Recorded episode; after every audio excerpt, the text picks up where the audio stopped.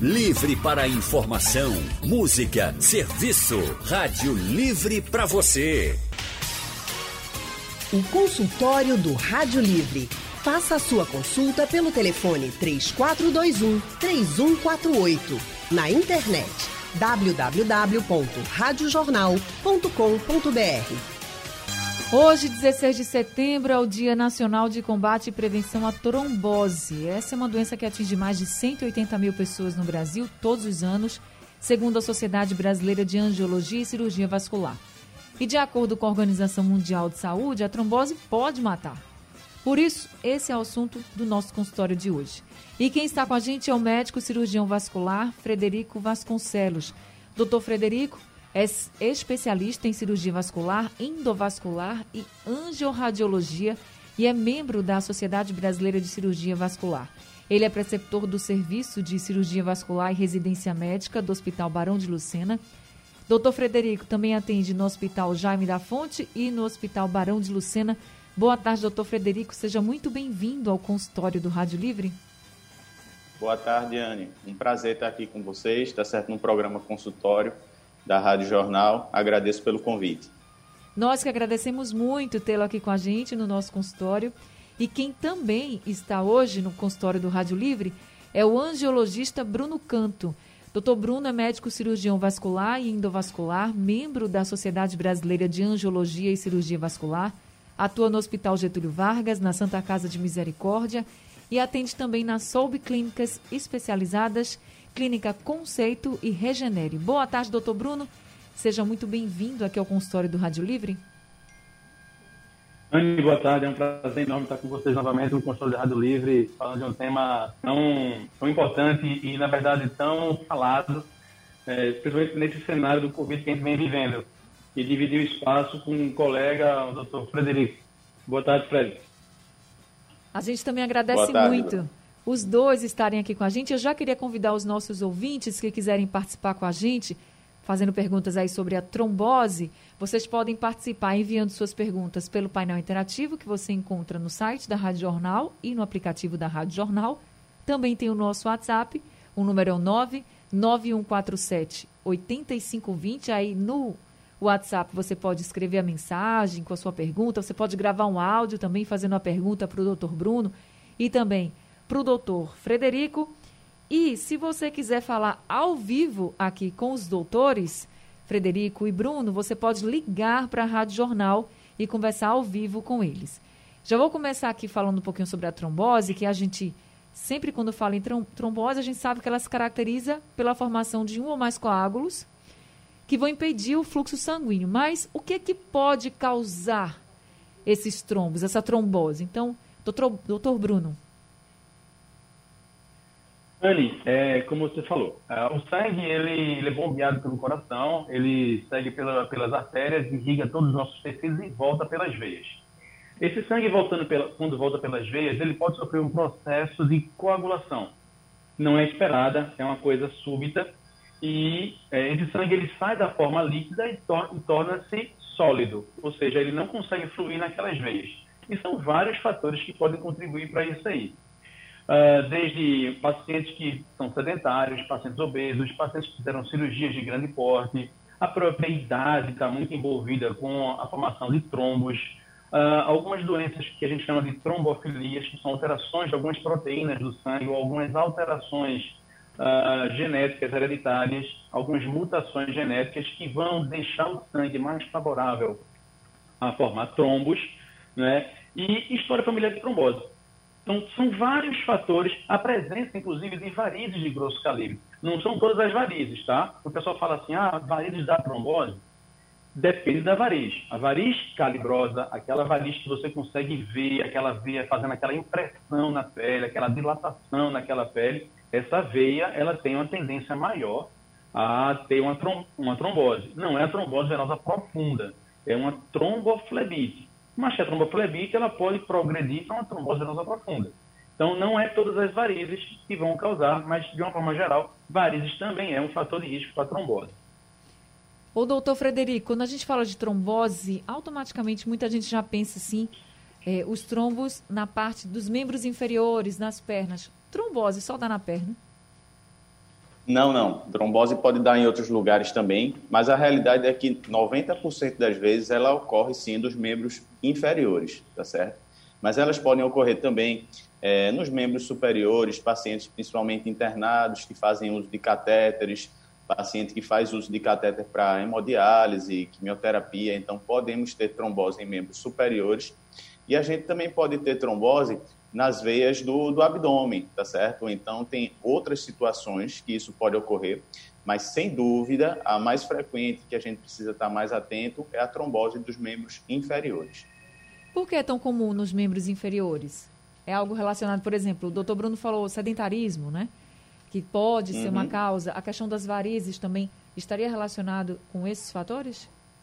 Isso, sem dúvida. Todos esses fatores e associado também à questão da gravidade, né? Então a gente tem que lembrar que essas veias têm a propriedade de levar o sangue de volta para o centro do corpo. Né? Isso, então, se ela está na periferia, se ela está na perna, ela vai requerer uma pressão maior para chegar aonde no centro do corpo e isso naturalmente vai causar um, uma estase maior, uma dificuldade maior dessa circulação e acaba que se torna um sítio mais usual de ter trombose. Agora a gente já tem ouvinte com a gente, o José Mário de Petrolina está ao telefone. José Mário, boa tarde, seja bem-vindo ao consultório. Boa tarde, querida. Boa tarde aos, aos doutores aí. Estou é, fiel ao seu programa da tarde, estou ligadão, sempre tem uma novidade. E hoje, e hoje resolvi participar porque, assim, é, infelizmente, eu sou viciado na, na, droga legalizada que é chamada cigarro. É, eu, sinto, eu sinto muita cãibra. Né? Tem alguma ligação entre, entre a trombose e a cãibra? Eu sei que com certeza é devido a essa droga legalizada que se chama cigarro. Uma boa tarde Parabéns mais uma vez pelo programa. Obrigada, viu, José Mário, por você sempre estar com a gente e por hoje estar participando também. Obrigada pela sua pergunta. Doutor Bruno, você pode ajudar o José Mário? Vamos lá, José Mário, você mora é, numa cidade maravilhosa, Petrolina. Conheço bastante Petrolina. É, inclusive, estamos abrindo uma clínica aí em Petrolina também. Vamos ficar mais próximos um do outro. Mas vamos lá, a questão do cigarro e trombose. É, falei vários fatores no início que poderiam levar à trombose. O cigarro é um fator importantíssimo, que eu não falei, mas é um fator importantíssimo que desencadeia inúmeras doenças. Dentre elas, aneurisma de aorta, é, AVCs, infarto e também a trombose. Lógico que, além do que eu falei, tem muitas outras doenças. Câncer, é, falta, falta de ar, cansaço, enfim o cigarro ele é um, um grande, é, um grande inimigo da saúde e no nosso consultório a gente sempre é, fala aos pacientes e encoraja os pacientes a deixar ou pelo menos reduzir a carga tabágica. Mas o cigarro realmente ele aumenta muito o risco de trombose. Ele falou sobre câimbras, que ele sente muitas câimbras e pergunta se isso pode estar relacionado à ah. trombose. Pode? Pronto. É, câimbra também é uma, é uma queixa muito comum a cãibra é multifatorial. A cãibra ela pode dar por vários fatores, desde fatores é, familiares, tem pessoas que têm uma tendência maior a ter câimbras, algumas alterações no sangue, algumas alterações, por exemplo, na concentração de cálcio, magnésio no sangue, hipotiroidismo pode dar cãibra, a falta de atividade física pode dar cãibra e o contrário, atividade física exagerada também pode dar cãibra. Você tem acidose metabólica, né? Quando você faz muita atividade física, você, é, você faz um esforço muito grande naquele músculo, aquele músculo começa a produzir ácido. E esse ácido, que a gente chama de ácido lático, ele vai produzir câimbras também. É muito comum você ver, às vezes, um nadador, ou um ciclista, ou às vezes um corredor que, depois de um certo tempo fazendo atividade física mais forte, ele desenvolve cãibra no momento da, da atividade física. Às vezes, por isso que Potássio também está envolvido, Anne. É, por isso que surfistas, eles comem banana antes de ir para o mar, para surfar. Porque se eles tiverem uma câimbra lá no alto mar, é perigoso, pode ser perigoso. Então, o surfista, ele come banana. Olha, o surfista já sabe de dar, que o potássio, ele, ele reduz a câimbra. Mas veja que câimbra tem vários fatores. Né? Então, não é só comer banana que resolve o problema. Mas câimbra são vários fatores. As próprias varizes também podem causar cãibra e o cigarro, sem dúvida nenhuma, contribui para cãibra. cigarro não contribui para nada bom. Então, seu José Mário, tente reduzir. Eu dizer a você que para de fumar, não é fácil, eu sei disso, mas se a gente começar a reduzir esse cigarro semana a semana, você vai chegar numa hora que você conseguir parar de fumar mais fácil do que você tentar parar de uma vez por todas fumando o tanto de cigarro que o senhor fuma. Então, meu, meu conselho é, vamos diminuindo aos poucos até chegar uma hora em que parar vai ser mais confortável do que parar agora. Agora a gente tem outro ouvinte, o Odair do Barro. Odair, boa tarde, seja bem-vindo ao consultório. Boa tarde, Anne, boa tarde, Odair. Primeiro, é, eu quero parabenizar mais uma vez ao programa, né? Instrutivo que, que leva a gente a pensar, ao que fazer, a que se prevenir contra certas doenças. Oh, muito obrigada. Eu tive trombose, Ana Barreto, e fiquei internado é, 23 dias no hospital, na Santa Casa. Certo. Eu pergunto ao doutor, eu tive a ligeira impressão também, a trombose encha logo a perna, né? Eu tive a impressão e corri logo para o médico, tomei a providência, fui internado. Não tive cãibra, eu não me lembro, não tive cãibra, né? Tive muito cansaço.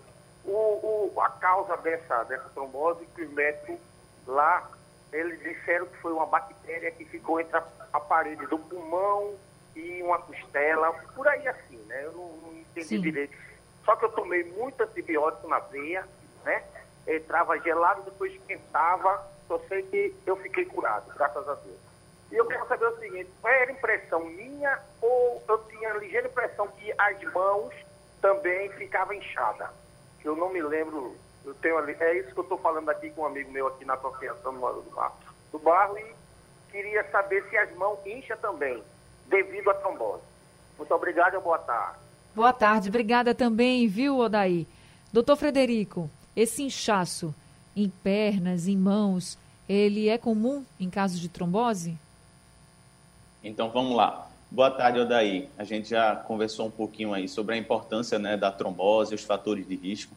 E você começou a falar um pouquinho, e é interessante a gente relembrar para o ouvinte quais são os sintomas mais característicos da trombose, Isso. tá certo? Então, normalmente a trombose se dá quando a gente tem uma queixa de principalmente um inchaço. Normalmente, como eu falei, né, 90% das vezes ele ocorre na perna, então, normalmente é um inchaço que ocorre em apenas uma perna, na maioria das vezes. Claro que, eventualmente, isso pode acontecer nas duas pernas. Então, você vai ter inchaço, você vai ter dor, você vai ter aquela sensação de empastamento que a gente chama, que é como se fosse um endurecimento na panturrilha.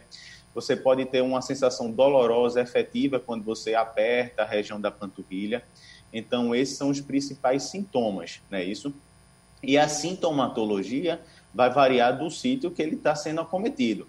Então, no seu caso, se você teve uma trombose na perna, tá certo? Você vai ter esses sintomas relacionados a esse membro, tá certo? O inchaço na sua mão, a gente pode ser por conta de outras coisas, né? Você estava internado, recebendo é, várias medicações, então é natural que você tenha uma tendência a inchar um pouco o corpo, mas não necessariamente, né? Esse inchaço era por conta de uma trombose. Claro que a gente pode ter também trombose, como eu falei, nos braços, né? E aí sim a gente vai ter edema nas mãos, mas eu não sei se enquadra no sua, na sua realidade. Tá certo. Estão chegando mais perguntas aqui pelo nosso painel interativo e também pelo nosso WhatsApp. Consultório do Rádio Livre hoje está falando sobre a trombose. Hoje é o Dia Nacional de Combate e Prevenção à Trombose e nós estamos conversando com o médico cirurgião vascular, doutor Frederico Vasconcelos, e também com o angiologista médico cirurgião vascular e endovascular, doutor Bruno Canto. Temos mais ouvintes aqui com a gente. A Verônica do Fundão está ao telefone com a gente. Verônica, boa tarde. Boa tarde. Verônica, é, desculpa te interromper. Deixa eu te pedir um, para você baixar um pouquinho o seu rádio, porque está dando um retorno muito alto, a gente não consegue te ouvir direito. Alô, Verônica, tá me ouvindo? Será que a Verônica conseguiu baixar o rádio? Ainda está muito alto. O... Verônica, tá me ouvindo? Não estou conseguindo ouvir, ouvir a Verônica, está muito alto o rádio dela. Verônica, se você conseguir baixar um pouquinho o áudio, daqui a pouco a gente tenta falar com você, vai, vai tentar falar com você. Eu vou passar aqui para a Edileide de Sucupira, que está na outra linha. Edileide, boa tarde para você. Boa tarde. Olha, eu gostaria de saber, porque eu, eu, eu sou diabética, né? Aí eu tenho problema meus pés, fica dormente, eu não sinto nos meus pés. E meus dedos da mão ficam dormente, inchado. Aí a senhora e quer saber se... Isso... dores nas mãos. Eu queria saber se é problema de trombose, circulação, alguma coisa. Então deixa eu passar aqui. Sem força nas mãos, é. Tá sem força nas mãos, né, também? É, fico sem força nas mãos, às vezes. Pega e... as coisas caem e o dedo fica inchado. Tá Entendi. entendendo? Não sinto cãibra. E os pés ficam bem inchados, mas é os é toda hora? Fica... Não, toda hora não. É assim, na semana duas vezes, incha os pés e fica os pés dormentes, sabe? Quer até para calçar uma sandália é maior dificuldade. Eu sei. A senhora sente dor? Sinto dor. Dor no calcanhar, sinto. Então, deixa eu perguntar aqui, doutor Frederico, que estava falando justamente sobre esses sintomas. Doutor Frederico. Olá, boa tarde, Adileide. Assim, é, provavelmente não, tá certo, Edileide? Seus sintomas não são tão compatíveis com trombose, né? A gente estava conversando um pouquinho sobre os sintomas agora. A gente sabe, sabe que normalmente acomete um membro, enfim. Mas a sua queixa é um pouco mais generalizada, né? Você tem dormência nos pés, dormência nas mãos. O diabetes, ele pode trazer outras complicações, tá certo? Então, o diabetes, eventualmente, quando ele não está bem controlado, ele pode é, levar algum tipo de inflamação dos nervos, algo que a gente chama de neuropatia, que isso pode gerar realmente muita dormência, muito formigamento. Eventualmente, os pacientes nem sentem quando, por exemplo, estão andando de sandália, a sandália cai do pé e eles não conseguem nem perceber essa situação. Então, assim, pela sintomatologia que você passou, não sugere ser trombose, mas obviamente que necessita de uma avaliação médica até pelo contexto geral. O doutor Frederico, quais são os tipos de trombose que existem? É, a gente tem a trombose das veias, tá certo? Que é isso que a gente está falando hoje, né? Que é a trombose venosa, que realmente é mais frequente. Mas eventualmente a gente pode ter trombose nas artérias, tá certo? Lembrando, como, como o doutor Bruno falou, as veias têm a capacidade de trazer o sangue de volta para a circulação e as artérias levam o sangue para a periferia. Então, eventualmente, você tem a formação de coágulo nas artérias, que isso vai levar um entupimento agudo da circulação, né? e que realmente tem uma gravidade assim até mais importante. Aí, doutor Bruno, o senhor falou da questão dos exercícios físicos, que é importante fazer, mas não fazer em excesso, né, para a pessoa não ter problemas. A gente recebeu aqui uma pergunta pelo nosso WhatsApp da Graça. Ela disse que teve uma distensão muscular na panturrilha enquanto estava na academia.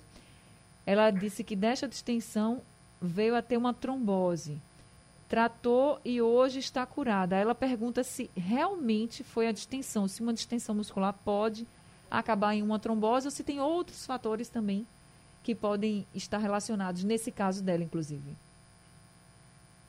É, essa pergunta é bem interessante. É, Graça, né? O nome da, da, da ouvinte. Isso. Ah, muitas vezes, o exercício físico extenuado, ele pode causar realmente um estiramento muscular, né, que é a ruptura da fibra muscular. A fibra muscular ela é tão contraída, então é, em, em, outras vezes ela é tão relaxada pelo, pelo movimento ao contrário, que ela, a fibra rompe.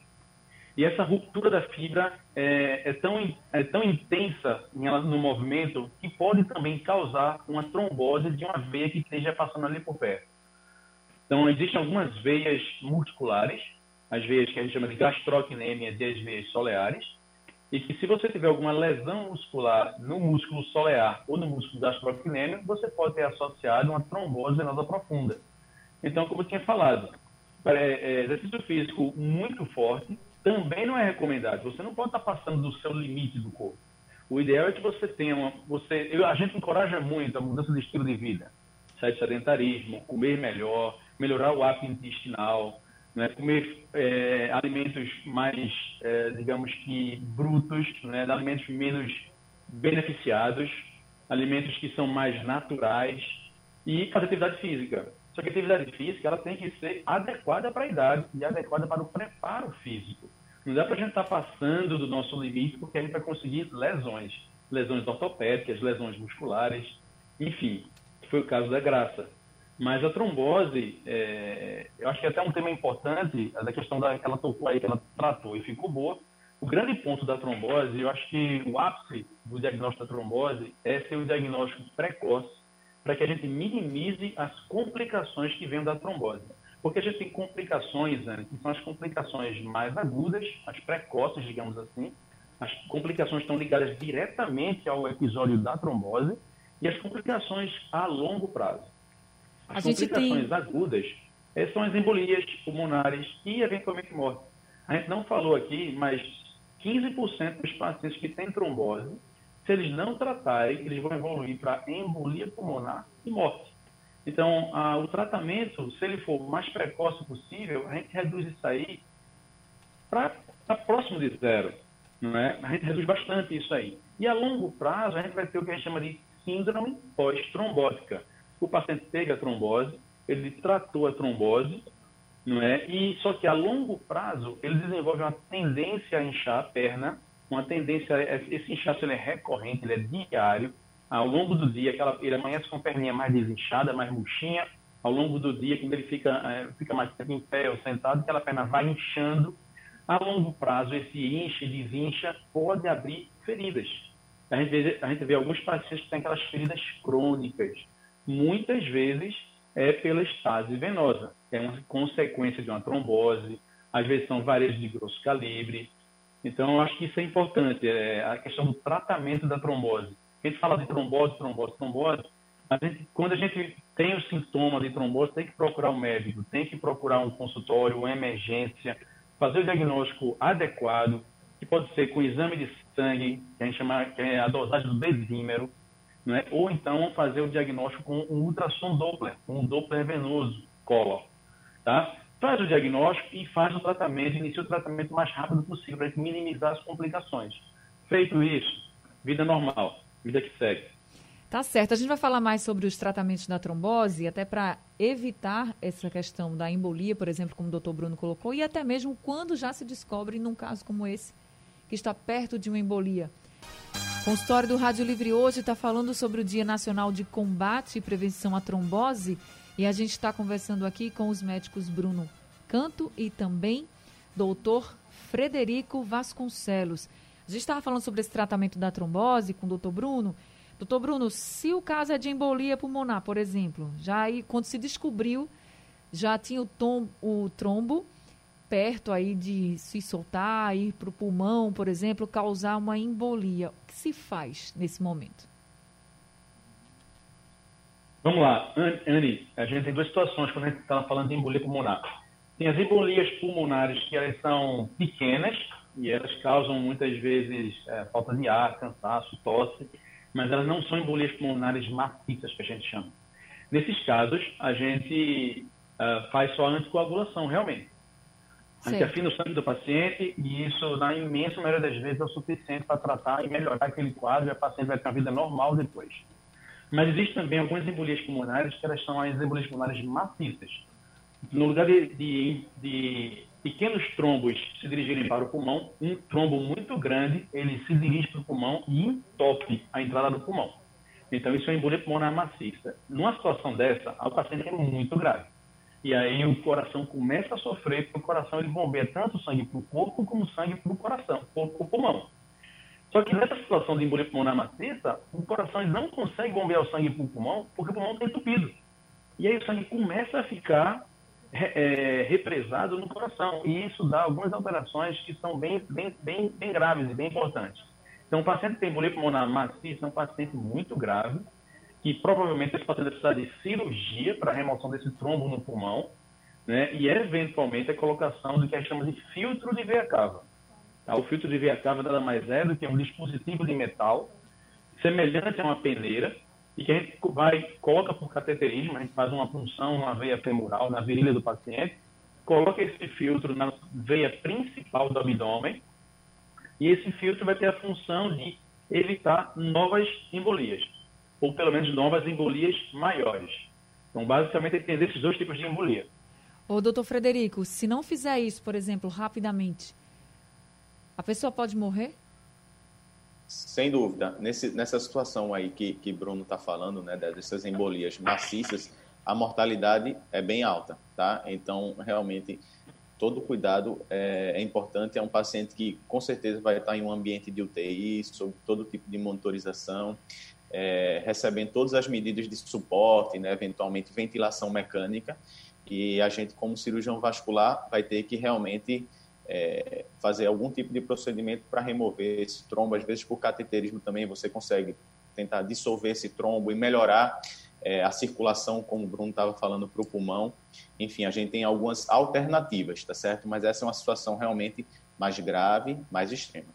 E é preciso tomar algum tipo de medicação para não voltar a ter essa coagulação, por exemplo, um anticoagulante, não sei, doutor Frederico? Sim, é, o anticoagulante a gente faz para qualquer tipo, né? Assim, de forma geral, o tratamento de trombose envolve o uso de anticoagulante, que é um remédio que serve para afinar o sangue, né? E aí vai depender do grau de extensão e da localização dessa trombose. E aí a gente pode fazer o uso desse anticoagulante por três a seis meses, tá certo? Porque a gente sabe que nesse primeiro momento você tem o risco desse trombo aumentar ou então de logo depois surgirem outros. Então você faz esse período de três a seis meses quando você tem uma primeira trombose. Eventualmente, pacientes que têm um risco muito alto de uma nova trombose, ou então já tiveram duas, três tromboses, você precisa tomar anticoagulante para o resto da vida. Mariano mandou um áudio aqui para a gente pelo nosso WhatsApp. Vamos ouvir. Boa tarde, Leandro. Eu gostaria de saber por que queima minhas pernas diariamente. Dor insuportável. Eu não posso caminhar porque eu sofro de cansaço. Já tenho 71 anos. Quero que o doutor pode me explicar o que eu devo fazer. Muito obrigado. Doutor Bruno. Vamos lá. Sem dúvida, senhor Adriano, a gente precisa examinar o senhor. não dá para dar o diagnóstico apenas com, com essa conversa aqui da, que a gente está tendo aqui na rádio. É, vários, vários fatores, várias alterações, várias doenças podem dar cansaço nas pernas, desde varizes, é, falta de atividade física regular, obesidade, a, a própria, própria osteoporose pode dar cansaço, hipotiroidismo pode dar cansaço, anemia pode dar cansaço, é, o que é está faltando mais aqui? É, artrose pode dar dor, pode dar cansaço, artrose, artrites. Tem muitas coisas que podem dar cansaço. A gente tem que avaliar o paciente de uma forma geral. Tem que examinar, tem que, tem que examinar o paciente fisicamente e às vezes tem que pedir alguns exames complementares. Então, é, cansaço na perna pode ser sintomas de má circulação, tá? Ou pode ser sintomas de varizes de grosso calibre, algum refluxo profundo eu acho que esse adendo tem que ser visto realmente por um médico no consultório para é, esclarecer melhor esse, esses sintomas que ele tem. Érica de Garaçu pergunta se a trombose pode ser hereditária, doutor Frederico. Isso, isso é muito importante, tá? É, a trombose, você pode eventualmente ter, como até Bruno já tocou também no assunto, de trombofilias, né? Que são situações que você tem uma tendência no seu próprio organismo até a formação de coágulos, tá certo? Então, os pacientes, as pessoas né, que têm é, parentes de primeiro grau, principalmente parentes de primeiro grau, ou seja, um pai, uma mãe, um irmão, que já tem antecedente de trombose, né, e fez alguma pesquisa que identificou essas trombofilias, são pacientes que requerem um pouco mais de atenção e um segmento mais próximo para evitar realmente que ele apresente uma trombose. Mas, sem dúvida, hereditariedade é um fator de risco dada essa condição. Então, gente, ficaram atentos aí a todas as orientações do doutores Frederico, doutor Bruno. A gente precisa ficar atento aos sintomas, se prevenir sempre e se descobrir que tem algum trombo, fazer todo o tratamento bem certinho para que não tenha outro problema, não volte a ter nenhum outro problema. A trombose é muito sério, pode matar, como a gente falou aqui. Doutor Frederico, doutor Bruno, muito obrigada por esse consultório, viu? Sejam sempre muito bem-vindos aqui. Doutor Frederico, seja sempre muito bem-vindo aqui com a gente. Foi uma tarde ótima de muitas orientações. Obrigado, Anne. Foi um prazer e obrigado demais pela oportunidade de a gente conversar um pouquinho sobre essa situação que é tão importante para a nossa população. Vamos ter outros consultórios, certamente, viu? Seja sempre muito bem-vindo aqui. Doutor Bruno também, seja sempre muito bem-vindo aqui com a gente. Anne, é sempre um prazer, uma satisfação enorme estar dividindo esse espaço com você e trazendo esclarecimentos, trazendo dúvidas dos, nossos, dos seus ouvintes. E para mim é, é um privilégio, uma honra estar com vocês e falando de um tema do nosso dia a dia, para que a gente possa contribuir de alguma forma para a informação da população é, que nos ouve. Muito obrigado pela oportunidade. Obrigada aos dois por estarem aqui com a gente. Obrigada a todos os ouvintes também. Gente, o consultório do Rádio Livre chegou a fim. Daqui a pouco ele está disponível no site da Rádio Jornal e nos principais aplicativos de podcast também. E o Rádio Livre de hoje está terminando. A gente volta amanhã às duas horas da tarde. A produção é de Gabriela Bento, os trabalhos técnicos de Edilson Lima, Big Alves e Sandro Garrido. No apoio Valmelo, no site da Rádio Jornal Isis Lima e a direção de jornalismo é de Mônica Carvalho. Sugestão ou comentário sobre o programa que você acaba de ouvir, envie para o nosso WhatsApp 99147 8520.